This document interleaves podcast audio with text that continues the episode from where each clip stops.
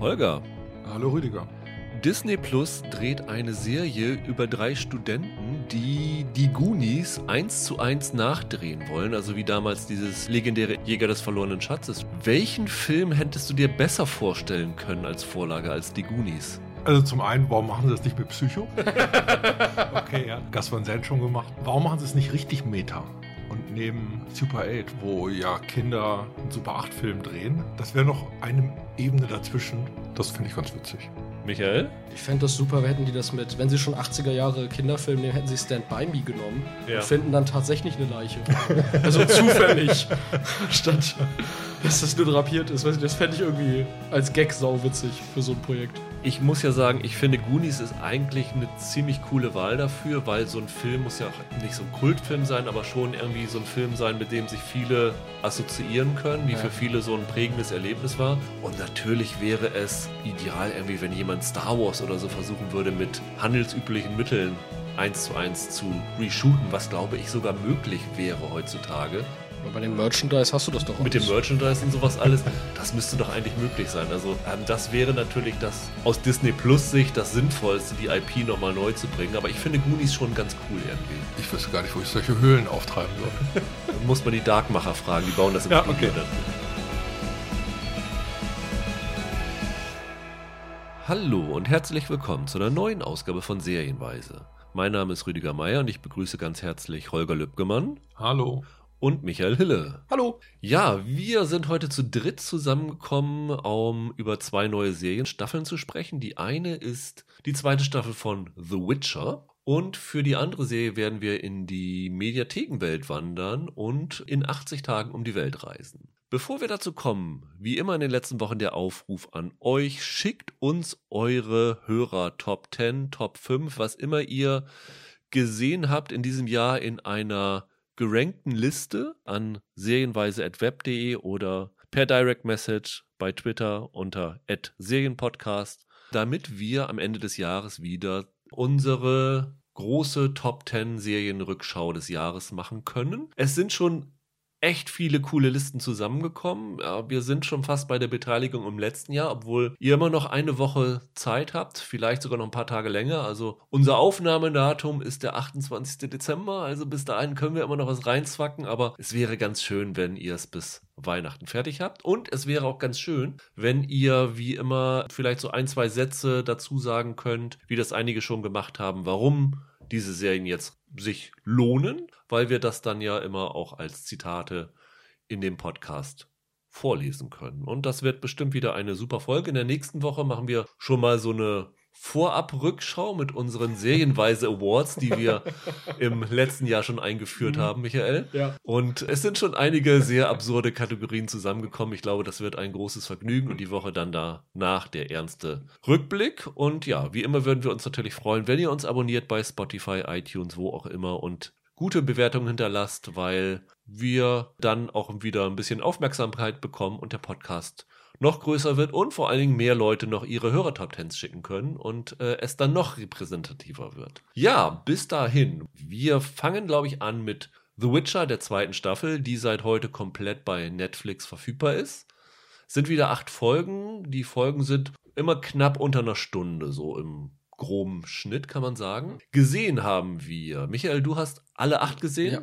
Holger, du hast sechs gesehen oder auch? Nee, ich habe quasi vor zwei Stunden die Serie beendet. Alles klar, und ich auch acht. Also wir haben tatsächlich, also Blick in die, hinter die Kulissen, wir hatten sechs Folgen als Screener und haben gedacht, wir warten nochmal heute auf die letzten zwei Folgen, sodass wir tatsächlich einen Gesamteinblick über die Staffel liefern können, ohne natürlich zu spoilern. Was wir natürlich spoilern werden, ist die erste Staffel. Also ihr solltet sie natürlich gesehen haben. Zum einen, um den Podcast zu hören, zum anderen aber auch, um die zweite Staffel zu gucken, weil ich glaube, wenn du die erste Staffel nicht gesehen hast, dann geht es einem so wie mir letzte Woche bei The Expanse. Man blickt überhaupt nicht mehr durch, worum es geht. Naja, du hattest da sieben Jahre Zeit. Ja, okay. Für The Witcher sind es aber auch schon zwei, Auch oder? zwei Jahre. Die letzte Staffel ist 2019 gekommen, also hat ein bisschen gedauert, auch natürlich wegen Corona und allem drum und dran. Jetzt sind die neuen Folgen da und ja, vielleicht, das ist ja bei Witcher immer besonders wichtig, über unseren Hintergrund erzählen. Ich bin der totale Newbie, habe nur die erste Staffel gesehen und habe kein Hintergrundwissen von äh, Computerspielen und äh, Romanen. Holger, dir geht das, glaube ich, ähnlich. Mir geht's ganz genauso. Aber dafür haben wir ja Michael hier, der sich durch alle Spiele durchgespielt hat. Ja, genau. Ich habe alle drei Spiele gespielt und von Teil 3 auch noch diese ganzen Erweiterungen, die es dann gibt. Und ich habe mal eines der Bücher gelesen und eine dieser Kurzgeschichten-Sammlungen. Dann bist du ja prädestiniert zu erzählen, worum es in The Witcher geht, Michael. Ah, nee, bin ich nicht. Es geht- so einfach ist das nicht. Also letzten Endes ist es diese Fantasy-Welt um diesen Hexer Geralt von Rivia und um die Prinzessin Ciri Siri? und um Geralts große Liebe, die Zauberin Yennefer. Und es gab die große Schlacht zwischen dem nördlichen Königreich und Nilfgaard. Und die Yennefer ist seit dieser Schlacht verschwunden und der Geralt ist auf der Suche nach der Das, Yennefer. das ist ja das komplette Ende der ersten Staffel. Genau, gewesen. das es ist gab ja- diese Schlacht. Am Genau. Ende der ersten Staffel haben sich Geralt und Ciri zum ersten Mal getroffen. Das Genau. war ja der große Moment, auf den alle Fans gewartet haben, weil in den Spielen zum Großteil sind die alle drei zusammen, ne? Die, Genau, ja. Kannst du die alle auch steuern oder? nee, du spielst immer Geralt. Du spielst immer spielst Geralt, immer aber die anderen beiden sind so seine festen Begleiter und dass das zusammenkommt, darauf haben alle gewartet, weil das war ja damals in der ersten Staffel so ein bisschen ein Problem für Leute, die sich gar nicht damit auskennen, Mhm. aber ich glaube auch für Leute, die sich damit auskennen, dass die Serie zu Beginn in verschiedenen Zeitebenen erzählt worden ist, ohne das genau zu verraten. Ne? Ja. Und dann auch innerhalb der Chronologie der Bücher. Also ich hatte bei einigen, das hatte ich glaube ich damals auch im Podcast schon erzählt, bei einigen Folgen das Gefühl, dass man es fast besser versteht, wenn man die Kurzgeschichten oder so kennt, ja. weil sie die nicht nur adaptieren, sondern auch neue Geschichten in diesem etablierten Kanon erzählen. Und das hat die erste Staffel ziemlich konfus für Neueinsteiger Ja. gemacht. Ist ja ganz lustig, hier in der zweiten Staffel gibt's ja so einen kleinen augenzwinkernden Vermerk dazu, wenn der Barde sich an einem. Hafen mit einem in Anführungsstrichen Fan unterhält und darüber hinaus so auf einer Metaebene die Problematik der ersten Staffel Ja. ein wenig hinterfragte, was ich sehr, sehr amüsant fand. Das fand ich echt sehr lustig. Das hat echt Spaß gemacht. Zeigt auch, dass das wirklich alle kritisiert Ja, haben genau. in der ersten Staffel. Und äh, bei mir hatte das ja dazu geführt, dass ich die erste Staffel nicht so wirklich dolle fand. Also ich bin da überhaupt nicht reingekommen. Ich fand das extrem anstrengend. Ich bin mit der Welt nicht warm geworden und habe mich natürlich damals auch in unserem Podcast angesprochen, ähm, sehr darüber aufgeregt, dass diese völlig unmotivierte Nacktheit da immer war, dass die Jennifer ständig rum, äh, nackt rumlaufen musste. Wie ging's dir? Du warst damals nicht beim Podcast dabei, Holger. Äh, hattest du die erste Staffel gesehen, für gut befunden? Ich habe versucht, sie zu gucken und habe, glaube ich, in der zweiten oder dritten Folge aufgegeben. Also da kam irgendeine Szene, die fand ich derart beschissen geschrieben, dass ich das Ding einfach ausgemacht habe und gesagt habe, nee. Aber als dann mal wieder Leere war und ich nicht genau wusste, was ich als nächstes gucken soll, habe ich doch noch mal eine Folge mir gegeben. Und am Ende habe ich die Staffel bis zum Ende durchgeschaut gehabt. Aber Guilty Pleasure wäre schon zu viel gesagt. Also die war ja irgendwie heiß erwartet worden von den Fans. Da gab es ja schon irgendwie so einen Hype drumherum und am Ende war sie auch ein großer Erfolg für Netflix. Ja, sehr großer Erfolg. ja. Ist die nicht sogar das meistgestreamte in dem Jahr gewesen oder so? War damals auf jeden Fall eine, die äh, auf den ewigen Be besten Listen mindestens in den Top 3 gewesen ist, ja. Naja, die hat auf jeden Fall eine Welle gemacht und dementsprechend wollte ich mich auch nicht so schnell geschlagen geben Ja. und mit reingucken. Ich fand die aber schon ziemlich trashig. Ja. Und was Michael gerade gesagt hat, wenn ich eine Serie gucke, muss ich mich nicht vorinformieren in einem anderen Medium. Die muss aus sich selbst Ja. heraus funktionieren, weil ich muss kein Gamer sein und ich muss keine Kurzgeschichten gelesen haben, damit ich da reinkomme. Eventuell schaffen die es, die Erzählung selber hinzustellen oder sie schaffen es nicht. Und ich finde, da hatte die erste Staffel schon ganz schön Sand im Ja. Getriebe. Du als Kenner, Michael, hattest aber auch ähnliche Zugangsprobleme, ne? Ja, also gerade weil dieses Zeitebenengespringe super verwirrend war, Ja. selbst wenn man wusste, wo man sich ungefähr befindet, weil es auch nicht wirklich klar war, was das sollte. Ich fand, die Folgen waren ja so unzusammenhängend teilweise, dass du bei Folge 5 saßt und dachtest, ja, warum gucken wir das jetzt? Was soll das Ganze? Und dann diese, wie du sagst, die Nacktheit, die da sehr unmotiviert ist, auch die Gewalt, die ziemlich drüber ist an vielen Stellen, weiß ich nicht, ich hab, bin da auch nicht so ganz mit warm geworden. Naja, aber damit äh, signalisieren sie ja ganz einfach, ich will jetzt Fantasy für Erwachsene sein. Interessant ist, ja. dass es jetzt zurücknehmen in der zweiten Ja, Staffel. ich meine, kommen wir gleich noch darauf zu sprechen, aber das ist ja in erster Linie nicht um irgendwie als Skandalserie Schlagzeilen zu machen, sondern weil es gerade in den Videospielen inhärent ist, ne? Die ähm, Nacktheit und die, die Gewalt. Ja, aber die Nacktheit, das haben wir, glaube ich, damals schon gesagt, in den Videospielen ist nicht so einseitig auf eine Figur, die immer oben ohne rumläuft, bezogen, ja. sondern beide Geschlechter mit einbezogen. Aber das größte Zugangsproblem war wirklich diese verschiedenen Zeitebenen. Denn es ist ja so,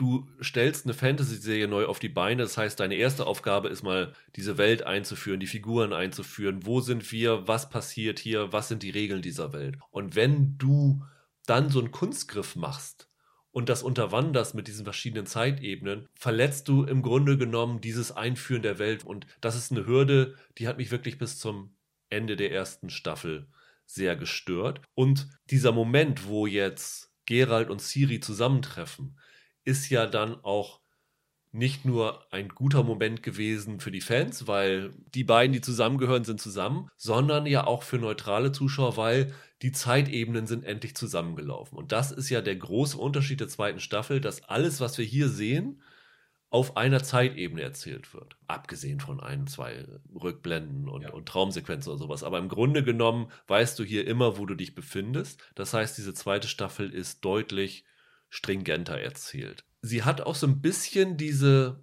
Monster of the Week Geschichte, die die erste Staffel war, jetzt nicht mehr so. Also du fängst an die ersten zwei Folgen und denkst, es ist immer noch so Monster of the Week mäßig und dann wird es aber da doch mehr so eine... Ja, die Folgen hängen halt diesmal mehr zusammen. Ja. Das ist es halt am Ende. Es ist nicht mehr ganz so, du guckst acht Kurzfilme mit dem Henry Cavill hat es dann dazu geführt, dass euch diese zweite Staffel besser gefallen hat als die erste? Also die erste Folge fand ich cool. Das war ja tatsächlich eine direkte Kurzgeschichtenadaption. Die fand ich richtig cool und ich mochte es auch, dass sie tatsächlich die Kritikpunkte an der ersten Staffel beherzigt haben, dass sie das Gewaltniveau am Anfang zumindest runterfahren, dass sie den vielen Sex runterfahren, deutlich. Hilf mir nochmal auf die Sprünge. Die erste Folge war diese Die Schöne und das Biest. Genau, der Auftakt der ersten Folge ist sozusagen direkt nach dieser mhm. Schlacht von Sodden Hill, wo Gerald und Ciri zusammen sind und alle glauben, dass Jennifer tot ist.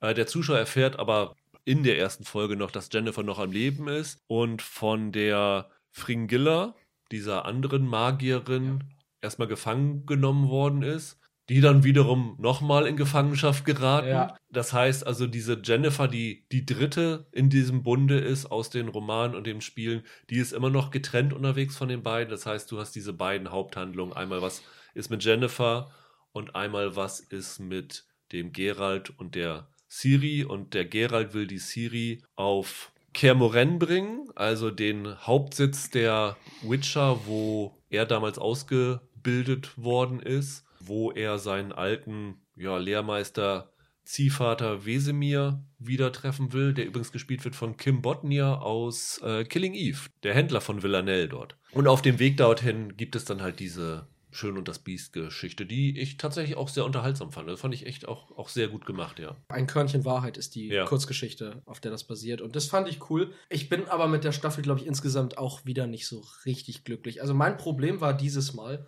dass die sich sehr viel Zeit nehmen, um diese Geschichte aufzubauen. Und mir hat das zu lange gedauert, bis es interessant wurde. Also ich glaube, die ersten vier, fünf, sechs Folgen kannst du schneller und kürzer erzählen und musst du auch, finde ich. Stimmst du zu, Holger? Ich bin total hin und her gerissen. Ich gebe dir recht, die ersten Folgen, da hat man noch das Gefühl, die sind in sich abgeschlossen. Da gibt es dieses Monster of the Week Feeling, mhm. was sich so ein bisschen ja. einstellt. Wenn sie das durchgezogen hätten, hätte ich das auch als Schwäche empfunden. Ja, würde ich auch sagen, ja. Nach hinten raus, zum Höhepunkt hin, spitzen sie es zu. Aber ich finde, das Erzählen wird schlechter. Ich wollte eigentlich nachschlagen, wie jung oder alt diese Drehbuchautoren sind. Ja. Vielleicht ist das ein Klischee, aber ich sehe da jetzt ein Erzählen am Werk, wo ich denke, ey, die sind alle mit Animes groß geworden. Das ist in einer Art und Weise meandernd in Geschichten hin und her zu springen und Lösungen, aber auch Probleme wie Kaninchen aus dem Hut zu ziehen, die mir irgendwann Probleme bereitet. Das ist besonders zum Finale hin in der siebten und achten Folge ganz, ganz stark, wo dann auch Sachen als Lösung äh, präsentiert werden, wo man, wo man denkt, ihr habt doch einen Hau hey, hier, nimm den Balancestein. Ah, der Balancestein. Ja. Vorher nie was von gehört. Ne? So. Und da habe ich, hab ich so handwerklich meine Schwierigkeiten mit, weil ich denke, eine gute Erzählung ist wie so ein Fluss.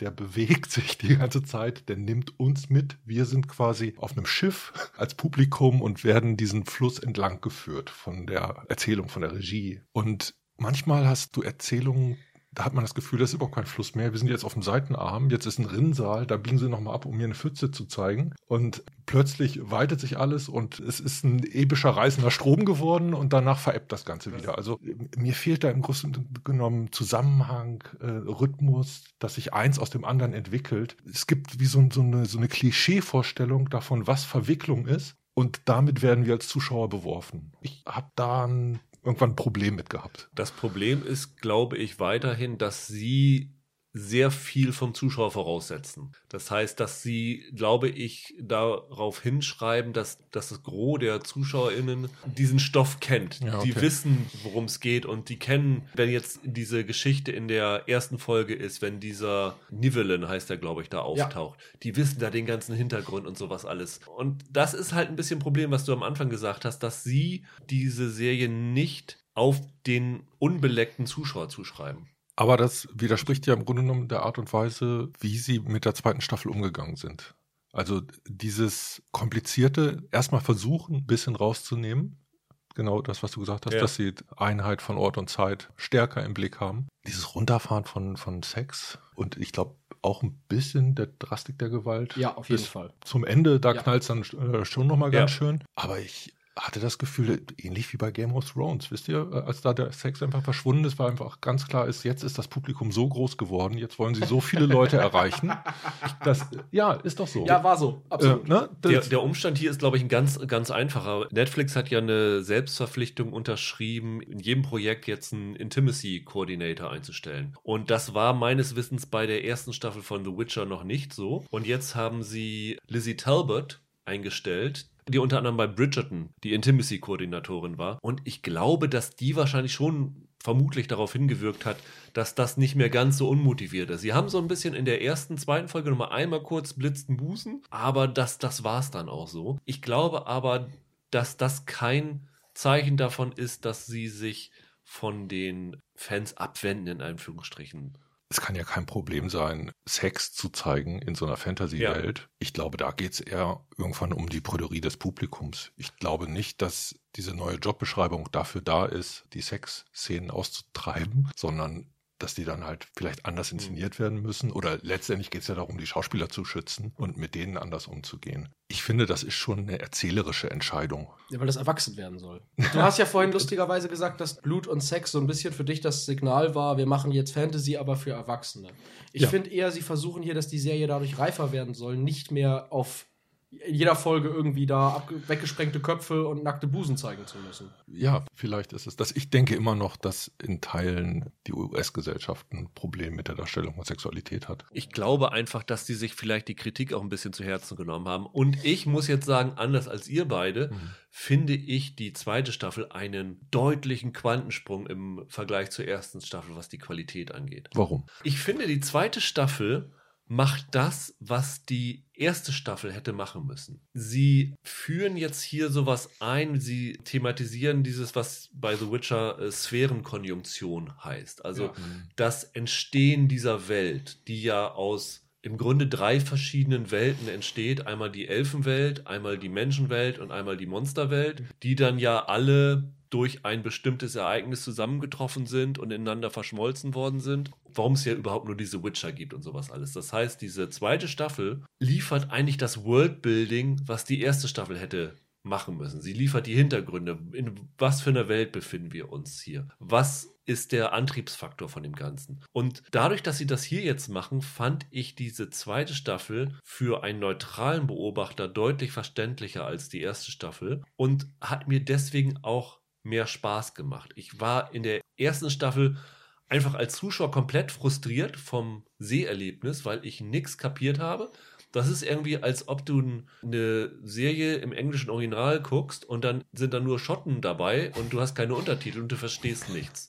Das war mein Empfinden bei der ersten Staffel von The Witcher. Und bei der zweiten Staffel von The Witcher ging es mir halt nicht so. Und dann ist für mich die Hemmschwelle nicht so groß gewesen, mich in diese Welt einzulassen ich bin immer noch kein Riesenfan von diesem ganzen Witcher-Kosmos und von diesem Grundaufbau, da ist mir sowas wie Game of Thrones näher gewesen, weil es da ja eher um politische Belange und sowas gegangen ist, als hier um diese Monsterjagd und sowas alles. Das ist eine ganz andere Liga, ne? Ja. Also man neigt manchmal dazu, da Vergleiche zu ziehen, weil es solche Ähnlichkeiten gibt, weil beide im Teil natürlich Mittelaltermarkt sind. Aber das ist im Verhältnis dazu mit einem Bewusstsein für dramaturgische Entwicklung geschrieben, was Witcher nicht von weitem erreicht. ne? Genau. Und das ist so ein bisschen, sag ich mal, mein Problem, um sie zu einer richtig, richtig guten Fantasy-Serie zu erheben. Aber als eine Fantasy-Serie, bei der ich beim Zuschauen Spaß habe, funktioniert diese zweite Staffel um Längen besser als die erste Staffel. Jein.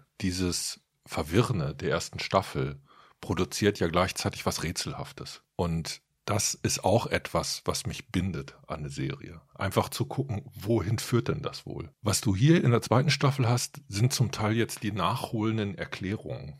Etwas passiert und dann gibt es irgendeine Figur am Rande, die das plötzlich einordnet und uns erzählt, ja, das ist ja so und so, weil in dieser Welt ist das und das. Das ist mal so nachgeschoben. Also ich, ich weiß, was du damit meinst. Für uns als Zuschauer fühlt sich das so an, als ob wir irgendwie verortet werden. Aber gleichzeitig auch ein bisschen wie, ihr könnt mir einen vom Pferd erzählen. Da werden einfach so Erklärungen hergeschnipst. Und da habe ich, hab ich so ein bisschen ein Problem. Ich bin die ganze Zeit bei Holgers Bild von vorhin mit diesem Boot auf dem Fluss. Weil ich die ganze Zeit denke, also Flüsse meandern ja auch die ganze Zeit. Nur normalerweise hat der Captain eine Karte und sieht, wo er am Ende hinfährt. Und ich habe das Gefühl bei Witcher, dass sie das eigentlich nicht so richtig wissen, wo sie sich hinbewegen. Ich habe mich irgendwann gefragt, warum investiere ich eigentlich Zeit in diese Serie? Mhm. Und ich bin darauf gekommen, letztendlich übt dieses Dreigestirn der Hauptfiguren doch ein gewisses Maß an Faszination auf mich aus. Da war ich am Anfang unsicher, aber mittlerweile glaube ich auch, dass sie die eigentlich ganz gut besetzt und ganz gut gecastet haben. Auf den ersten Bildern habe ich Cavill als Witcher irgendwie lächerlich gefunden. Und ich gewöhne mich an diesen Look. Und letztendlich ist das ein interessanter Typ. Der hat ein ziemlich minimalistisches Spiel, aber der ist so ganz kernig, der strahlt irgendwie was aus. Und so diesen Charakter, den er da hinstellt, das funktioniert einigermaßen für mich. Bei der Jennifer ist das so, die hat für mich weiterhin sowas, sowas Rätselhaftes, so ein bisschen was Sphinxhaftes. Und das zum Beispiel in der ersten Folge, da war das ja das Krüppelmädchen, das im Grunde genommen Ja. sich dann durch diese Magie verwandelt Ja. hat. Und ihre Schwanwerdung dann sexuell aufzuladen, Mhm. das hat für mich in Maßen durchaus Sinn gemacht. Dass sie es ein bisschen übertrieben haben, dann in der Darstellung keine Frage. Aber auch da kann ich erzählerisch noch so ein bisschen nachvollziehen, wie, warum sie auf diese Idee gekommen sind. Und genauso die unsichere Weise, die diese Siri-Figur, diese, diese Prinzessin da am Anfang war, die legt wahrscheinlich die größte Strecke Auf jeden Fall. zurück, erzählerisch jetzt in diesen, in diesen beiden Staffeln. Und da war es zum Beispiel so, dass ich jetzt das Gefühl hatte, mit dem Anfang der zweiten Staffel wird diese Figur nochmal interessanter. Gleichzeitig Gerald bekommt mehr Herkunft. Der wird auch nochmal so ein bisschen eingebettet. Die Jennifer ist für mich ein bisschen uninteressanter geworden, weil ich da das Gefühl habe, mit der wissen sie weniger anzufangen in, der, in der zweiten Staffel jetzt im Verhältnis zur ersten. Also sie führen ja jetzt in der zweiten Staffel ein paar neue Figuren ein. Also ich habe ja eben schon den, den Wesemir erwähnt und die ganzen anderen Witcher, die auf dieser Feste sitzen. Es wird so, dieser Rians heißt Ja. er, glaube ich. Das ist so, in den Spielen war der große Gegenspieler, der, der Überbösewicht, oder? Ja, ja, kann man so sagen. Dann wird noch diese, diese Philippa kurz eingeführt. Das ist die Assistentin von diesem Dijkstra, diesem Master-Spion von Redania. Ach, die, ja. Genau. Ach, die Eule. Und dann noch so Figuren wie die Deathless Mother und in der letzten Folge wird nochmal so in der, ein großer Reveal von einer weiteren wichtigen Figur gebracht. Und irgendwie müssen sie ja zurückstecken. Und da haben sie wahrscheinlich bei der Jennifer am ehesten gesagt. Kann sein. Also ich weiß, als ich es geschaut habe, habe ich gedacht, aha, okay, ihr führt noch eine Figur Ach ein so. und ihr führt noch eine Figur ein. Okay. Und sind wir jetzt nicht in der vorletzten Folge und es wird noch eine Figur eingeführt? Also die sehen eigentlich nicht so aus, als ob sie die dritte, sondern als ob sie die vierte, fünfte, sechste Staffel in der Tasche haben. Für das, was sie jetzt an Personal hier plötzlich haben. Das Ding ist ja, dass sie die irgendwie dann auch wieder nicht einführen. Das ist so ein bisschen das, was du vorhin gesagt hast. Ich hatte die ganze Zeit beim Gucken das Gefühl, ich habe irgendwann ja mal die Verfilmung von Die Tribute von Panem gesehen und habe nie die Bücher gelesen. Und dann tauchen da ständig Leute auf und ich war komplett verloren, weil ich überhaupt keine Ahnung hatte, was die alle sollen. Weil mir halt die Orientierung fehlte und weil sie da wesentliche Details weglassen aus den Büchern. Und andere Leute, die die Panem-Bücher kannten, hat das gar nicht gestört, weil die genau wussten, was das soll. Und das ist hier ja letzten Endes so ähnlich. Also die Figuren, die sie da einführen, die kennen halt die Leute, die den Witcher-Kosmos kennen, nur die Serie gibt sich überhaupt nicht die Mühe, die vernünftig vorzustellen. Das ist so eigentlich das Kernproblem dahinter. Also ich finde, die Panem-Filme sind im Vergleich dazu sehr straightes Erzählen. Dann hast du sie äh, nicht so gesehen wie ich. Ich war zwischendurch immer sehr verwirrt bei vielen Sachen.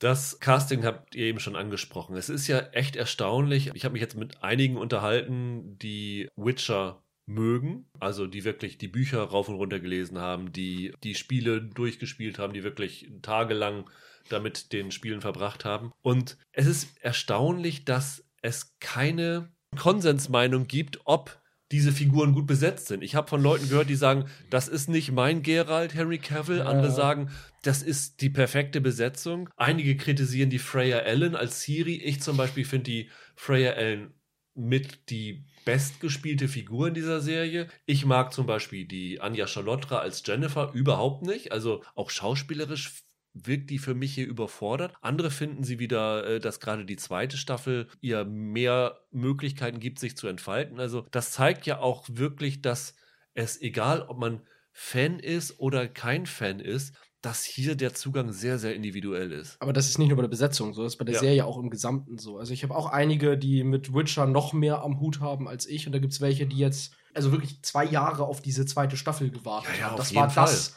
was die sehen wollten. Ja, Und dann kenne ich aber auch mehrere, die da die erste Staffel irgendwann abgebrochen haben und gesagt haben, das ist mir zu langweilig. Und wohlgemerkt große Fans von diesem ganzen Kosmos. Ich finde auch, dass das extrem durcheinander geht. Und wenn du 100 Leute fragst, hast du 100 Meinungen am Ende. Ich würde auch wirklich davon ausgehen, wer die erste Staffel von The Witcher schon mochte, wird hier mit dieser zweiten Staffel, glaube ich, schon sehr glücklich werden, oder? Kommt vielleicht drauf an, warum du es mochtest, oder? Also, wenn dir diese, diesen Mystery-Charakter, den die erste Staffel hattest, wenn dir das gefiel und auch dieses Monster of the Week-Ding, dann vielleicht gar nicht so. Ich weiß gar nicht. Es kommt halt wirklich drauf an, warum man das mag.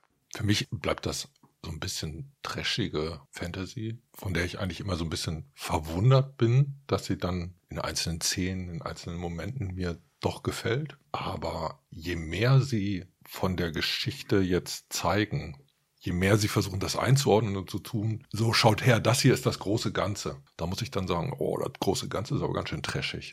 Okay, also das ist ganz komisch, weil ich habe wirklich die äh, andere Reaktion gehabt, weil in dem Moment, wo ich diese Welt besser verstehe, gefällt mir diese Serie auch besser. Und wenn ich jetzt so die US-Kritiken durchgucke, sind die Reaktionen auf die zweite Staffel deutlich besser als Ja. die auf die erste Staffel. Also ich kann zumindest nur sagen, wenn ihr in der ersten Staffel von The Witcher aufgegeben habt, könnt ihr vielleicht trotzdem noch mal versuchen, in diese zweite Staffel reinzukommen. Also mir ging es ja auch genauso. Ich hatte keinen Bock auf diese zweite Staffel und habe ihr jetzt noch mal eine Chance gegeben und bin deutlich besser mit zurechtgekommen. Und wir haben ja zum Beispiel über das Rad der Zeit nach drei Folgen Ja. im Podcast gemacht. Jetzt sind drei neue Folgen dazu. Finde ich immer noch nicht super, aber ich finde, auch diese Serie macht eine positive Entwicklung über den Verlauf. Naja, es- ist ja oft so, wir verbringen Zeit mit diesen Figuren und dadurch stellen wir eine Bindung zu denen her. Und wenn die nicht ganz, ganz mies geschrieben sind, Man gewöhnt sich halt an die. ja, man gewöhnt sich an die, Ja, genau. Und ich und- glaube, wenn du, wenn du ein Interesse an diesen Figuren aus der ersten Staffel mitgebracht hast, dann kann die zweite für dich so weiterlaufen. Ja, das finde ich auch. Und ich glaube halt aber, gerade Fantasy ist ein Genre, diesen Fehler machen wir auch zu oft, dass wir sie zu schnell verurteilen, weil Fantasy-Serien brauchen ein bisschen. Also die erste Staffel Game of Thrones war jetzt ja auch noch nicht das, was die fünfte Staffel von Game of Thrones gewesen ist. Und ähm, das hier ist ein anderes Niveau. Wenn man die ersten beiden Staffeln vergleicht, ist das ein paar liegen drunter. Aber ich würde diese Serie jetzt noch nicht komplett abstrafen. Also die ist im Gegensatz zu Game of Thrones, ist die eine echte Fantasy-Serie, die auch nichts anderes sein will. Sie will ein, eine Fantasy-Serie mit Monstern sein und Monsterjägern und Zauberern und sowas alles. Und wenn du da Bock drauf hast, dann hast du auch auf The Witcher Bock. Ja, aber Fantasy ist am Lagerfeuer sitzen und Geschichten zu hören. Da gibt's eine starke Erzählerstimme, die von den Geheimnissen, von den Rätseln, Ja. von den Zaubern, von der Magie, von der Unterwelt, vom Zwergenreich, whatever erzählt. Und dieses meanderne Erzählen, das rächt sich irgendwann. Also eventuell kriegen sie es hin, eine Geschichte daraus zu machen. Oder sie werfen uns im Grunde genommen in so, hier ist ein bisschen Handlung, hier ist ein bisschen Action, äh, ich Ja. erkläre es dir später. Kommt hinterher, ach, das ist so und so und das war ein Dämon und das war das und das. Und, Und das wäre am Lagerfeuer der Moment, an dem du weggehst. Wenn einer dir die ganze Zeit Blödsinn erzählt und hinterher sagt, ach übrigens, habe ich vergessen zu sagen, das war ein ja, Werwolf. ge- genau, ich hol mal ein Bier. Genau, genau. So. Ich finde es immer schwierig zu sagen, weil durch die Podcast-Aufnahmen hier gucke ich halt jetzt den ganzen Kram. Aber ich weiß nicht, ob ich ohne den Podcast Staffel 2 jetzt zwingend geguckt hätte. So ging es mir nämlich auch, aber ich bin im Nachhinein nicht unglücklich, dass ich sie geguckt habe. Ja, nein, verstehe ich, aber, aber wenn eine Serie nach acht Folgen mir immer noch keinen Grund gegeben hat, sie weiterzugucken, dann ist das einfach zu spät, egal welches Genre. Ich bleibe da hin und her gerissen. Also ich, Mm. ich finde immer hübsche kleine Momente und Mhm. ich finde Sachen, die ich hasse. Rittersporn ist für mich Rittersporn finde ich auch die total Hölle. nervig. Die Hölle. Das ist dieser, dieser bis, Bade. bis auf diesen einen Gag, den ich super fand, aber ist- sonst. der kickt mich jedes Mal raus, Ja. wenn, der, wenn, der, wenn er den Mund aufmacht. Erst Ja, recht, wenn er singt. Wobei er in dieser Staffel ja relativ wenig zu tun hat, muss man ja sagen, ne? Ja, aber sie haben ihn wiedergeholt. Allein das hätte für mich nicht sein müssen. Es gibt aber auch so Inszenierungsklischees von Fantasy, die du in dieser Serie siehst, die für mich ein echtes Problem sind. Irgendwann gibt es zwei Figuren, die quasi verfolgt werden und sich verstecken müssen. Und ihr Verstecken besteht darin, dass sie sich in ihre Kapuzen ducken und auffällig durch die Mittelalterstadt schleichen, sodass jeder denkt, wer schleicht denn da? Das ist in einer Art und Weise blöde, dass man nur hofft, dass jetzt eine der beiden Figuren sagt, lass uns mal nicht so auffällig verhalten wie jemand, der gerade auf der Flucht ist. Wo ich so denke, ey, wer hat das inszeniert? Seid ihr, seid ihr völlig durch den Wind? Also ich musste gerade kurz nachdenken, welche Szene Holger meint. Das heißt, vor mir haben sie sich ganz gut versteckt. Ja, ist cool. Echt? nicht gesehen. Ja, ich musste gerade mal kurz überlegen. Nee, Jetzt ist mir aber auch wieder eingefallen, was Ja. das war, ja. Die Szene kommt zweimal. Ja, ich weiß, ich weiß. Michael, hast du das Gefühl, dass die Serie sich mehr an Videospielfans oder mehr an Romanfans wendet? Ich glaube, diese Frage haben wir in der ersten Staffel schon diskutiert. Romanfans, auf jeden Fall. Ja? Mal abgesehen davon, dass sie halt direkt die Geschichten da auch adaptieren und so. Aber die Romane liefern halt den ganzen Kontext, den du für die Serie brauchst. Ich finde, von der Videospiel, auch von der Videospielästhetik ist das ziemlich weit weg. Aber von der Struktur her würde ich schon sagen, dass es so ein bisschen videospielhaftig ist, oder? Mit so einem großen Endgegner am Ende, der zu bekämpfen ist und so. Ja, aber das hat Herr der Ringe auch. Ich glaube, Fantasy ist immer questartig angelegt und am Ende kommt der große böse Obermotz, den du verpro- verkloppen musst. Diese Videospiele sind ja extrem rollenspielhaft angelegt. Also da geht es ja auch darum, deine Figur selber so ein bisschen zu definieren durch ihre Handlungen und so. Da spielst du ja nicht platten Plot durch und die Figur entwickelt sich so, wie du das gerne hättest. Da kannst du selber die Dialoge mitgestalten. Und dementsprechend ist einfach der Geralt, den du jetzt hier in dieser Serie hast, dem Buch Geralt ähnlicher als wahrscheinlich deiner individuellen Version von Geralt, die du in dem Spiel verkörpert hast. Ganz einfach, weil das Medium erzählerisch näher ist. Ne? klar, absolut. Das ist ja oft das Problem von Computerspieladaptionen, dass die erzählerisch nicht funktionieren. Die laufen so ab, wie Kinder Träume erzählen.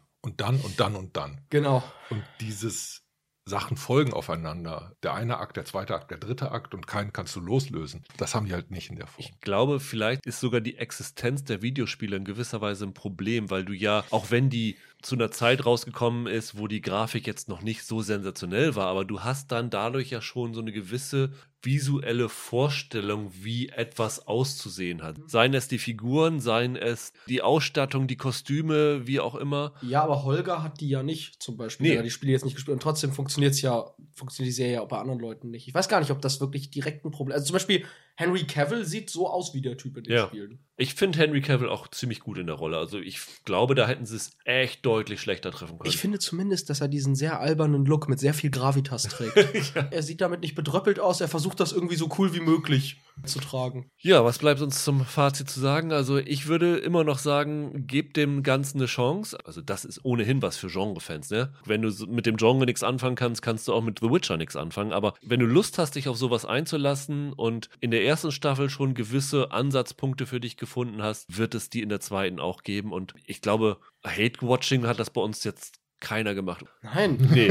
gar nicht. Also von, von daher ist, ist, ist schon was, was man sich gut angucken kann. Also viel ist Meckern auf hohem Niveau. Ich finde es schön, wenn sie ein bisschen Geld in die Hand nehmen und Fantasy-Stoffe verfilmen. Das sieht nicht schlecht aus, was, was die da machen. das stimmt. Einige ästhetische Entscheidungen kann ich nicht verstehen, wie den bordeaux-roten Lederwamps des Baden, wo man auch so denkt, irgendwie, ja, es, es gibt manchmal so den Versuch, das zeitgenössisch aussehen zu lassen, die sowas Anbiederndes hat. das hat bei mir so ein, so ein kleines, kleines Geschmäckle. Aber das ist zum Beispiel so eine Serie, ich finde, zu der muss man sich irgendwie verhalten. Die zwingt einen ziemlich schnell dazu, eine Haltung zu der Serie einzunehmen. Ja, und es ist halt eine Serie, in der folgen echt großartige Momente mit äh, Hände vor den Kopf-Klatsch-Momenten. Also äh, es gibt eine Telepathie-Szene zwischen Jennifer und Siri, wo ich dachte, wir hatten den Quatsch gemacht. Mhm. Und das war die, die kam direkt in einem Moment, wo ich dachte, oh, jetzt ist die Serie wieder auf einem echt guten Weg, wo ich sie echt spannend finde. Und dann kommt so eine Szene dazwischen, reißt dich raus. Also der fehlt so ein bisschen der konsequente Faden. Der Fluss, wie Holger so schön sagt. Manchmal nimmt dieser Fluss dann auch Abzweigungen, die echt gut sind. Und manchmal gehen diese Abzweigungen halt in eine Sackgasse. Ein bisschen mehr Humor hätten sie für mich haben können. Ja, die zweite Staffel ist, ist deutlich weniger Humor, was aber ein bisschen daran liegt, dass die Präsenz des Baden zurückgefahren ist. Und das, den mochtest du ja nicht. Also. Ich fand auch schon Staffel 1 nicht wirklich witzig. Ja, es gab so ein paar lakonische Bemerkungen, zum Beispiel dieser Witcher-Figur. Ja, okay. Die, glaube ich, Ja. durchaus humorig Ja. Mhm. gemeint waren. Das Problem mit dem Baden ist ja, der soll Ironie verkörpern, kriegt es aber nicht hin. Da schießen sie einfach zehn Pseudoscherze, die alle nicht so richtig treffen. Vielleicht ist das auch mein eigentliches Problem mit dieser Figur. Dass der für den Comic Relief da ist und ihn mir nicht bietet. Ich hätte da als Gegengewicht zu dem, was, was Drama und Monstererzählung sein soll, ein bisschen Leichtigkeit. Und wenn die nur von diesem Baden repräsentiert wird, hätte ich vielleicht gern noch irgendwie anders gehabt. Eine Sache noch, was mir halt sympathisch irgendwo an der Serie ist, ist, man merkt, diese Autoren sind Fans dieses Ausgangsmaterials. Und deswegen, glaube ich, vergessen die manchmal auch Sachen besser einzuführen, weil sie, sie wissen halt schon seit Jahren, was ein Heilstein ist. Und dann äh, vergessen sie so ein bisschen, dass sie das vielleicht vorher mal sagen müssen, bevor dieser Stein dann vorkommt. Und deswegen finde ich die Serie auch in Ordnung. Ich muss aber auch sagen, ich wäre nicht traurig, wenn ich morgen erfahre, dass sie das doch nicht weitermachen und stattdessen da eine vernünftige Filmtrilogie draus gemacht wird, dann wäre ich auch nicht traurig drum. Traurig wäre ich nicht, aber ich wäre echt überrascht. Also das, Das würde, mich, ich das auch. würde mich wirklich Das wär- schocken. Wäre ich auch, Ja. aber es würde mich jetzt nicht Ja. bedrücken. Das wird weiter Fans haben. Unter, unter fünf, sechs Staffeln wird da nichts passieren. Fans von dem Originalmaterial waren wahrscheinlich auch bei In 80 Tagen um die Welt am Werke. Die Miniserie, die eine deutsch-italienisch-französische Koproduktion ist. Eine Adaption des äh, legendären Jules Verne-Romans von 1873. Die ja schon mehrfach verfilmt worden ist. Ne? Das ist jetzt nicht gerade originell. Also die berühmteste Verfilmung ist wahrscheinlich die 56er mit David Niven. Ich bin damals in Kontakt gekommen über die äh, Miniserie mit Pierce Brosnan als Phileas Fogg. Und Peter Ustinov, Peter oder? Ustinov, genau, Ja, der war ja, der ja, ja. Äh, Detektiv, der ihm auf der Spur gewesen ist. Ein Dreiteiler. Da habe ich die gesehen, fand die ganz toll. Mit Eric Idle als Passepartout. Genau. Und dann gab es 2004 noch einen Film mit äh, Jackie Chan als Passepartout. Stimmt. Ja. Und ich glaube Steve, Steve Coogan, Coogan, ja, ja, ja. ja. Mhm. den ich nie gesehen habe, muss ich sagen. Hast nicht viel verpasst. Und jetzt also das gleiche äh, nochmal als Achtteiler. Ich meine, im ZDF würde es an drei Abenden ausgestrahlt werden. In der Mediathek ist jetzt schon alles verfügbar als 8 45 Minuten. Im Free TV kommt es vom 21. bis 23. an drei Abenden nacheinander. Wir haben alle acht Folgen gesehen. Nur ich nicht. Holger ist, äh, weil er nicht ostwärts gereist ist, hat ihm die letzte Folge noch gefehlt. Ich muss mich entscheiden, Witcher oder in Ja. 80 Tagen. Und ich dachte, da kenne ich das Ende. Genau. Holger ist am 79. Tag wieder umgedreht. Und hier haben wir in der Hauptrolle als äh, Phileas Fogg, der große Abenteurer, David Tennant, Ex-Doctor Who, Broadchurch. Good Omen, Death. Als Passepartout haben wir den Franzosen Ibrahim Koma. Und dann gibt es noch eine dritte Reisebegleiterin. Das ist eine Ableitung gegenüber der Jules Verne-Vorlage, nämlich Leonie Benesch aus Zeit der Geheimnisse und Babylon Berlin spielt eine englische Journalistin namens Abigail, die als Chronistin dieser Reise unterwegs ist. Und ja, dann ist es halt die klassische Geschichte. Phileas Fogg macht eine Wette im Jahr 1872 mit einem Freund, Schrägstrich Rivalen aus seinem Gentleman's Club über 20.000 Pfund, dass er es schafft, in 80 Tagen einmal die Welt zu umrunden, egal mit welchen Verkehrsmitteln er das schafft. Und dann sehen wir in diesen acht Folgen den Wettlauf, der uns über Europa, Asien, Nordamerika dann wieder zurück nach London führt. Und das war in den Filmen ja schon immer so sehr episodenhaft, weil egal wo die ankommen, die erleben da immer so ein Mini-Abenteuer und jetzt in der Serie machen sie da halt Folgen draus Ja. sozusagen. Ja. Start ist am 5. Oktober 1872. Habe ich zurückgerechnet, weil irgendwann wird gesagt, es ist 1872 und sie wollen an Heiligabend ist sozusagen der Ankunftstag, also muss er am 5. Oktober gestartet sein.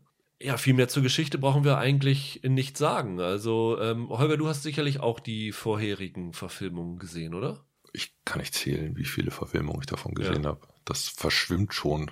Ich, ja, ich habe wirklich überlegt, sind jetzt alle Etappen so, wie sie im Buch waren? Wo sind welche Veränderungen? Und ich habe dann irgendwann gemerkt, viele der Verfilmungen, die ich gesehen habe, sind auch schon alle von dem Buch abgewichen. Ja. Deshalb könnte ich teilweise gar nicht genau sagen, was ist jetzt Kanon? wie, wie verläuft die Geschichte eigentlich? Also Anfang und Ende und so ein bisschen Bewusstsein für einige Etappen ist da, aber ich bin teilweise auf dem Weg überrascht worden von den einzelnen Folgen. Also in den Filmen vorher war es ja immer so, dass der Polizist, der ihnen auf den Fersen ist, ihnen auf den Fersen ist, weil er glaubt versehentlich, dass der Phileas Fogg einen Banküberfall Mhm. begangen hat. Weil Mhm. gerade an dem Tag, als er abreist, ist ein Banküberfall und er hat halt das ganze Geld für seine Reise damit. Das macht die Serie hier nicht.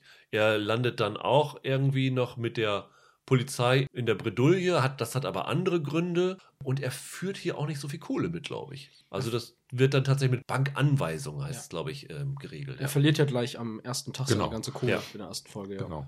Also es gibt schon einige individuelle Abweichungen. Es gibt einige. Hat es euch denn trotzdem gefallen? Ja. Ich glaube, ich hatte da schon ein paar große Probleme mit, aber ich habe das so ein bisschen als eine kleine, harmlose Weihnachtsserie geguckt. Das ist sehr, sehr harmlos letzten Endes. Das ist ein bisschen witzig, aber auf so eine ganz seichte Art. Es ist ein ganz bisschen, hat das diesen Abenteuercharakter. Und dann, wenn, die, wenn du da so, so Einstellungen hast, wie die da mit irgendeinem Heißluftballon durch die Alpen fliegen oder so, dann sieht das auch ein bisschen süß aus irgendwie. Ich, also als, als Weihnachtsserie fand ich das ehrlich gesagt ganz nett zu gucken. Ich habe mich da jetzt nicht durchquälen müssen durch die Also für dich war das so wie Anna und die Schatzinsel. Ein bisschen, ja. Da gibt es ganz viele Probleme mit. Und wenn man äh, mit Jules Verne hausieren geht, muss man eigentlich ein bisschen mehr abliefern. Erst recht, wenn man den Stoff zum 4000. Mal verfilmt. Aber am Ende war das so harmlos, dass ich da jetzt gar nicht irgendwie draufhauen wollte. Ich weiß nicht, ob das so harmlos ist. das, was ich jetzt gesehen habe, ich habe sie ja nun leider nicht ganz bis zum Ende geschaut. Gut, aber sieben, sieben von acht Folgen, das ist ja im Grunde genommen. Ein guter Eindruck. Ja. Ich, ich war damit ganz zufrieden. Die hat mich ganz gut unterhalten. Ich finde, dass sie optisch noch ein bisschen mehr hätten reißen können. Ich habe zwischendurch gedacht, ach, Gott verfluche Digitalkameras. Bei so einer Geschichte, Ja. die so eine klassische Abenteuergeschichte ist, hätte ich gerne noch mal echte analoge Filmbilder und deren Patina. Aber dadurch, dass sie das heute digital hinstellen, also viele Szenen sahen für mich im Grunde genommen nicht künstlerisch genug ausgeleuchtet aus, zum Beispiel. Die Bilder hätten für mich ein bisschen stimmungsvoller sein können. Das Ganze tritt ja nun in die Tradition von so Weihnachtsmehrteilern. Sowohl dadurch, dass es eine europäische Koproduktion ist. Ich glaube, die BBC zeigt es auch an Weihnachten so rum, meine ich. Ja, genau. Das hat ja so eine Geschichte, dass die großen Abenteuerstoffe da fürs Publikum wohlig aufbereitet sind. Was hier jetzt die Besonderheit ist, wie schafft man es denn, diesen Stoff überhaupt vernünftig zu modernisieren? Und das versuchen sie bisschen durch die Figurenkonstellation. Also Passepartout ist dunkelhäutig. Das führt unterwegs zum Beispiel zu Rassismuserfahrungen. Da machen sie schon mal ein Fass auf. Am stärksten jetzt mal auffällig erstmal dazu, dass sie dem Stoff eine weitere weibliche Hauptfigur verpasst haben und auch eine Hauptfigur, die die ganze Zeit in so ein Spannungsfeld gestellt wird. Was kann, was darf ich als Frau im Jahre 1872? Die schreibt irgendwann eine Kolumne für die Zeitung ihres Vaters und das Ganze fängt damit an, dass der Text, den sie zuletzt geschrieben hat, dann nicht unter ihrem Autorennamen erscheint, sondern unter dem Namen eines Mannes. Geschlechtsrolle spielt da durchaus eine, eine ziemlich große Rolle. Im Grunde genommen ist ihre Rolle die Modernisierung von der indischen Prinzessin, die sie auf der Reise retten. Ne? Also das ist ja so ein bisschen ein Aspekt, der hier rausgefallen ist. Also ich habe mir heute Morgen nochmal den Film von 1956 mhm. angeguckt. Da geht es ja darum, dass sie dann eine Inderin retten, die mit ihrem toten Ehemann verbrannt werden soll bei lebendigem Leib. Die holen sie da raus und das wird dann ihre Reisebegleiterin. Also der Stoff von 56 hat schon einige Probleme, weil äh, das war selbst im Jahr 1872, in dem es da spielt, in Indien, glaube ich, schon verboten, diese Praxis. Und dann, dass sie das auch noch mit Shirley MacLaine besetzt haben. Hm.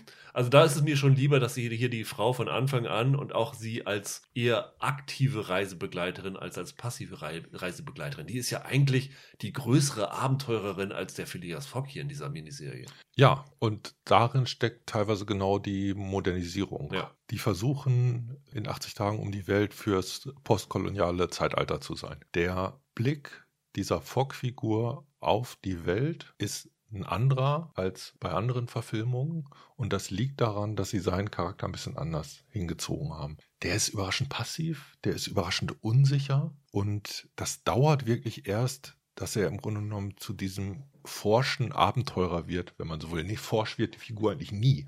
Auch andere Verfilmungen haben schon damit gespielt, natürlich, dass das jemand ist, der zu Hause sitzt und die ganzen Eisenbahnpläne auswendig gelernt hat, aber halt doch nie auf Reisen gegangen ist. Aber was der dann gemacht hat, war, der hat seine Britishness mitgenommen. Im Kern war das dann doch irgendwie eine coole Socke, ein wackerer Typ, den du in eine Situation stellen musstest und der da irgendwie rausgekommen ist. Und hier ist das sehr viel zögerlicher, ist das sehr viel weiter zurückgenommen. Der ist sehr viel unsicherer und die hat nicht so diesen Eindruck, am britischen Wesen soll die Welt genesen, den frühere Verfilmungen noch so ein bisschen mitgeführt haben. Den ziehen die ja ganz schön den Boden unter Füßen weg. Also irgendwie ist das auch in 80 Tagen um die Welt nach dem Brexit. das, das äh, steckt da auch so ein bisschen drin. Also hier wird in anderer Art und Weise zum Beispiel über Nationalität, Nationalitätenrollen, über Freiheit wird in der, in der Frankreich-Paris-Folge gesprochen. Auseinandersetzung mit der arabischen Welt steckt da teilweise drin. Und wenn du dir anguckst, wie dann die Dialoge geschrieben sind, die versuchen wirklich so einen Subtext da einzuführen, ganz viele kleine Bemerkungen, die eigentlich alle auf die Gegenwart bezogen sind. Die eigentlich diesen klassischen Abenteuerstoff ein bisschen loslösen und im Grunde genommen fast eine Kommentarspur zu unserer heutigen Welt sein wollen. Und ich war erstaunt.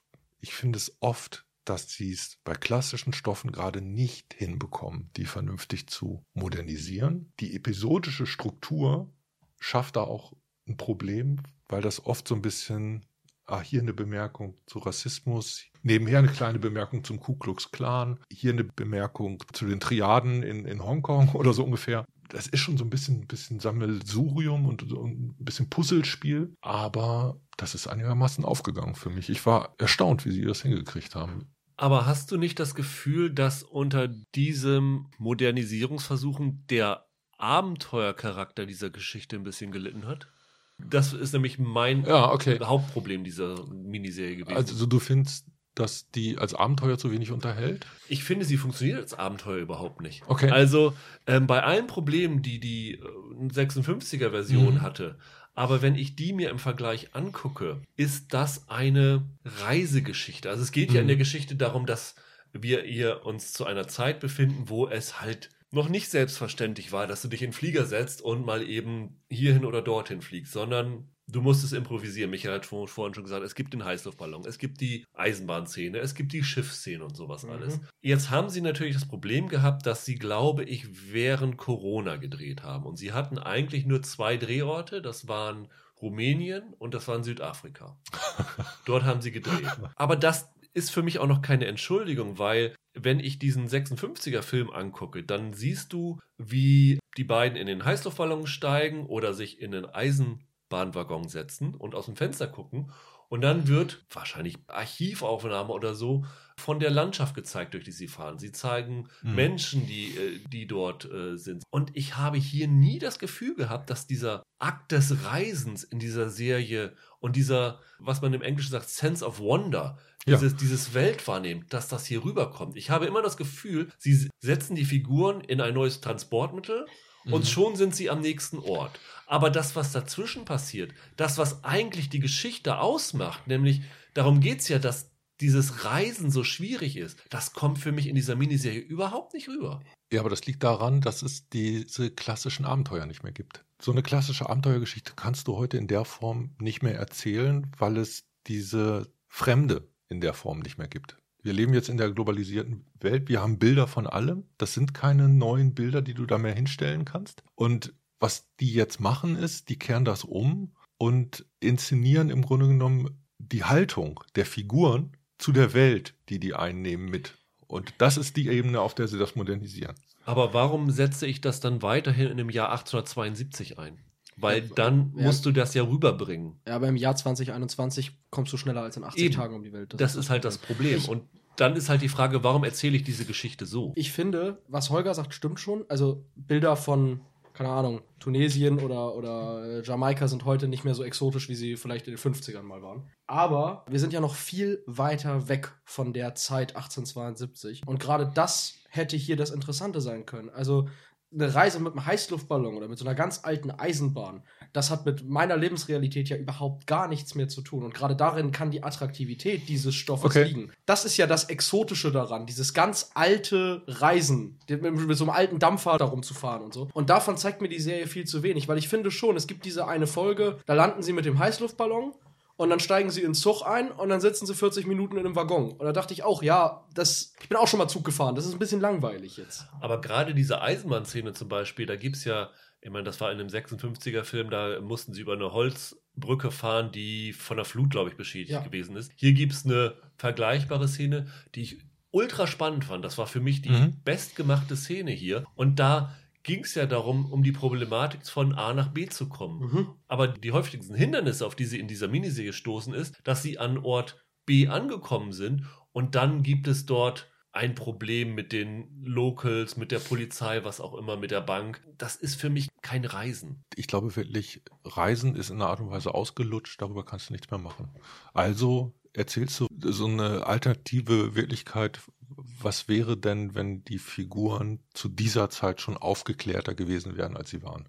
Ich, find, ich finde, das ist kein Ausschlusskriterium. Du kannst doch, du kannst doch beides machen. Weißt du, mein, mein Problem Ja. ist ein bisschen, ich habe hier dieses Label in 80 Tagen um die Welt drüber und das, was die Serie mir bietet, erfüllt dieses Label nicht. Und dann habe ich mich gefragt, warum erzähle ich diese Geschichte eigentlich nochmal? Warum muss ich hier Phileas Fogg 1872 mit seinem Diener Passepartout, der natürlich wie immer, in diesem Fall schwarz ist. 2004 war es ein Chinese, in der 56er war es ein Mexikaner. Warum muss ich diese, diese Klischees weiter bedienen?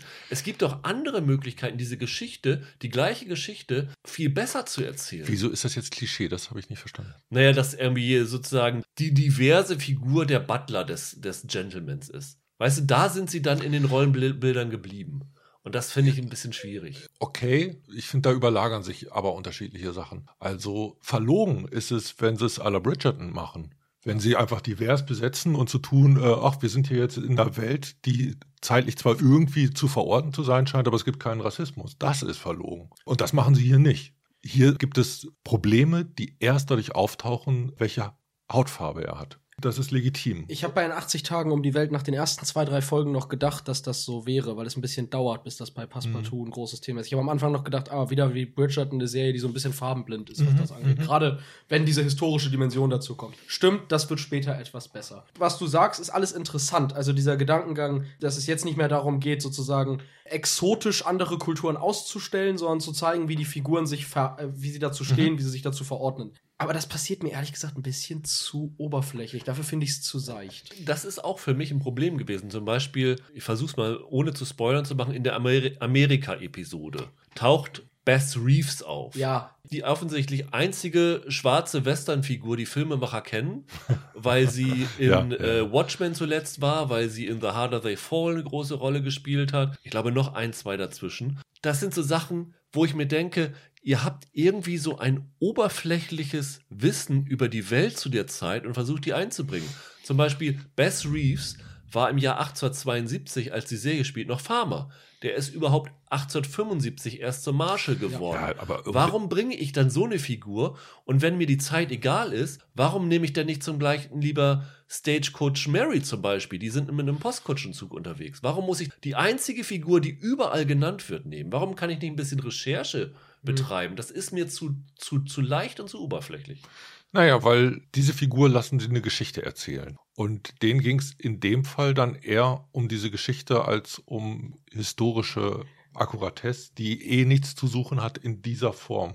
Ja, äh, den- der den- Jules Verne-Verfilmung. Denen geht es halt um, die, um darum, dass, dass das so eine Symbolfigur ist, der Best Ja, genau. oder? Genau, so, so wird die da dann Ja. ja. ja auch eingesetzt. Ich finde auch, das war mit Abstand die schwächste Folge, die ich gesehen habe. Ja, ist sie auch. Ich kann ja total verstehen, dass du, dass du da Probleme hast, aber ich finde, es gibt ein Bemühen, etwas zu erzählen, das ich in dem Fall durchaus gutieren kann. Ich finde, das kann man honorieren, dass sie dieses Bemühen haben. Ich Mhm. finde aber, es fühlt sich beim, für mich auch immer wieder bemüht an. Also es gibt gleich in der, das können wir ruhig spoilern, in der ersten Folge noch in diesem Herrenclub kommt die Abigail in diesen Gentleman's Club reinspaziert, um ihrem Papa zu sagen, ey, du hast da meinen Namen nicht genannt. So geht das aber nicht. Alles fein, aber dann stellt sie sich da halt hin und ich finde, sie spricht dann halt so deutlich holzhammerhaft, dass ich denke, da wird mir halt die Botschaft zu sehr serviert. Sie sagt da ja tatsächlich irgendwie wortwörtlich, äh, Mensch, Papa, wir haben doch jetzt das Jahr 1872, da sind Ja, die ja. Leute doch sicherlich mal ein bisschen aufgeklärter. Ja. Da habe ich gedacht, ach komm, Leute, die Message ist ja die richtige, aber das ist mir einfach zu platt geschrieben.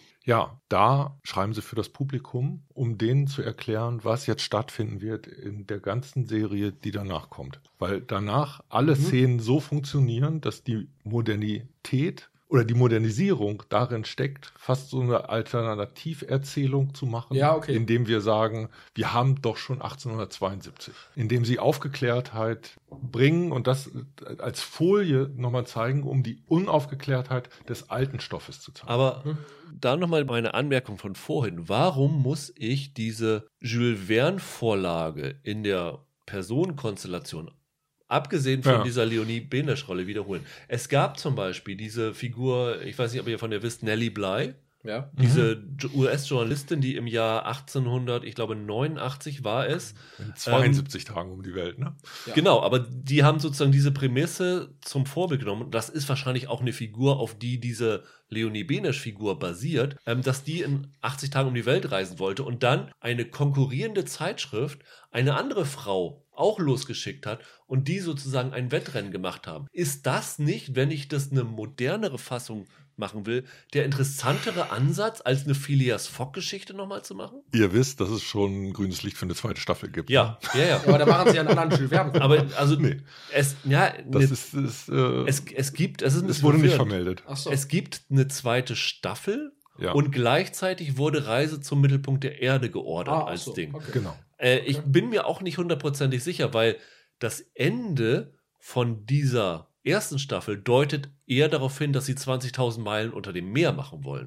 Hätte ich doch die alte Folge gesehen. Und in welche Richtung sie das machen wollen, ich finde es ein bisschen komisch. Das Merkwürdigste ist doch, dass in der Welt dieser Serie Jules Verne existiert. Ja, ja, Autor. genau, genau. Das wird, der Das- wird irgendwann erwähnt, ja, ja. Das war irgendwie ganz ulkig. Ich habe aber tatsächlich auch gedacht, irgendwie, vielleicht hätte ich auch interessanter gefunden, dieses historische Vorbild von 1889 oder so jetzt mal zu adaptieren, statt halt diese alte Jules Verne-Geschichte, die halt vor einem kolonialen Hintergrund entstanden ist, Ja. jetzt um dieses Element zu nehmen, was sicherlich auch zeitgemäß ist, aber für mich haben sie da nicht eine andere gute Lösung von. Ich fand das halt ein bisschen zu einfach, was sie gemacht haben. Also für mich war es zwei Folgen zu lang, muss ich sagen. Also Okay. die US-Episode fand ich auch. Und dann gibt es noch eine, ich nenne sie mal die Insel-Episode. Ja. Das hätte man in eine Folge mindestens zusammenpacken können. Also eine Folge hätten sie da ganz locker einsparen können. Habt ihr die Folgen übrigens in der Mediathek auf Deutsch oder auf Englisch gesehen? Ich habe es auf Deutsch gesehen. Ich habe einmal ins Englische kurz gewechselt. Ich habe es auf Englisch gesehen und das Lustige ist ja, ich weiß nicht, ob der, Michael, du hast ja auch Zeit der Geheimnisse auch gesehen, ne? Ja. Ist dir aufgefallen, dass Leonie Benesch nicht Leonie Benesch ist in der deutschen Version? Ach, synchronisiert sie sich nicht selbst? Sie synchronisiert sich nicht selber. Nee, das ist mir nicht aufgefallen. Es ist wohl so, das habe ich wohl, habe ich so ein bisschen gehört, dass sie wohl sich erst fürs Deutsche selbst synchronisiert hat, aber da wohl nicht mit voller Leidenschaft so auch dabei gewesen ist. Okay. Und äh, deswegen wird, glaube ich, wenn ich es richtig gelesen habe, im Abspann Luisa Vizorek jetzt über den deutschen Versionen spricht Leonie Bene. Stimmt, da steht ein anderer Name. Die schreiben sie immer dann dahinter. Ja, stimmt. Das fand ich sehr äh, interessant. Also wer Leonie Benisch hören möchte, und ich finde, die spielt das echt gut, auch im Original, es gibt so zwei, drei Momente, da merkt man den deutschen Hintergrund, aber eigentlich spricht sie das echt super akzentfrei. Also die empfiehlt sich wirklich für noch mehr internationale Aufgaben damit. Also man merkt, wenn man das Original hört, dass sich die Tennant-Figur gleich wieder verändert, weil das dieses alte britische Ja. Snob-Englisch ist, was da gesprochen wird und das äh, beamt einen immer schon 100 Jahre zurück. Das ist aber das Element, in dem die Serie am besten funktioniert. Ich finde, das Zusammenspiel dieses Trios funktioniert ziemlich gut. Weil wir jetzt gerade bei Leonie Benisch sind. Der Witz ist ja, dass Fogg eigentlich die schwächste Figur von den dreien ist, also die passivste Figur. Der ist so ein kleiner Feigling eigentlich. Und der reift so ein bisschen an den anderen beiden. Und ich finde die im Zusammenspiel sehr schön. Also gerade Passepartout und die Abigail haben tolle Momente zusammen immer wieder. Und der Fogg ist irgendwie so der urige Dritte. Und das, das, weil das hat für mich tatsächlich Ja. gut funktioniert von Anfang an mit denen. Tennant finde ich als Darsteller eigentlich immer toll. Hier hat es echt lange gedauert. Aber das liegt genau daran, was du gerade gesagt hast, dass er als Figur überraschend passiv Mhm. angelegt ist und man erstmal seinen, seinen Fock nicht mehr wieder erkennt. Erstaunlich fand ich übrigens auch Musik. Hans Zimmer war daran beteiligt. Als Produzent, ja. Als Produzent, aber er hat nicht selber komponiert, ne? Nee, er ist nur für die Titelmusik, die im Intro läuft, gelistet. In der ersten Folge habe ich gedacht, guck mal, da hat jemand die Sherlock-Musik kopiert. ja, das klingt tatsächlich so. Wie David Arnolds Ja. Sherlock-Musik. Ja. Aber dieser, dieser Vorspann, da haben sie Game of Thrones gesehen, oder? Ja, so ein bisschen, aber der fand ich auch gut Ja, gemacht. das ist auch diese Mit diesem Rädchen, Papierschnipsel-Ästhetik, die sie da haben und im Grunde genommen auch dieses Streichermotiv. Ich finde, Ja. das ist da auch eine Nähe zum Game of Thrones-Motiv. Ja. Das stimmt. Aber wenn wir mal gucken, dass die, was ich ganz cool fand, die haben ja so ganz viele Motive aus dem Roman auch in das Intro gepackt, die dann gar nicht unbedingt in der Serie vorkommen. Da habe ich die ganze Zeit an His Dark Materials gedacht. Die machen das im Intro auch, dass sie einem so Symbole zeigen, die man kennt, wenn man mit der Vorlage bewandert ist. Das Intro hat mir gut gefallen. Die Musik generell fand ich gar nicht Ja. so übel. Unterm Strich, ich kann auch verstehen, wenn du sagst, es ist zu lang und dieses klassische Abenteuererleben fehlt ein bisschen. Ich dachte eigentlich, oh Gott, Modernisierung geht in der Regel nach hinten los. Mhm. Auch unter anderem, wenn es dann heißt, jetzt müssen wir divers werden, wo wir auch rumgemeckert hätten, wenn sie es komplett ohne gemacht haben. Das muss, muss man ja auch sagen. Und da muss ich sagen, die ganzen Anspielungen, die sie da dann untergebracht haben, hat letztlich für mich als Modernisierung halbwegs funktioniert. Übrigens der Wetteinsatz, 20.000 Pfund im Jahr 1872. Ich habe mal geguckt, schätz mal, was es im Oh heutigen Geld wert wäre. Das ist schon einiges. Zwei Millionen. 2,8 Millionen Euro Hm. wäre der Wetteinsatz für das Ding heute. Also das ist schon nicht, nicht ohne, um was sie da gewettet haben. Ja, wir sind wieder mal gespaltener Meinung. Also für Holger ist das ein wirklich vergnügliches äh, Weihnachtsserie. Für Michael macht's nichts kaputt. Also kann man sich gut angucken. Nee, das ist für mich wirklich so Comfort-TV. Da steckt aber ein bisschen mehr drin, als ihr äh, wahrhaben wollt. Also zu einfach, dann guck noch mal. Finde ich nicht.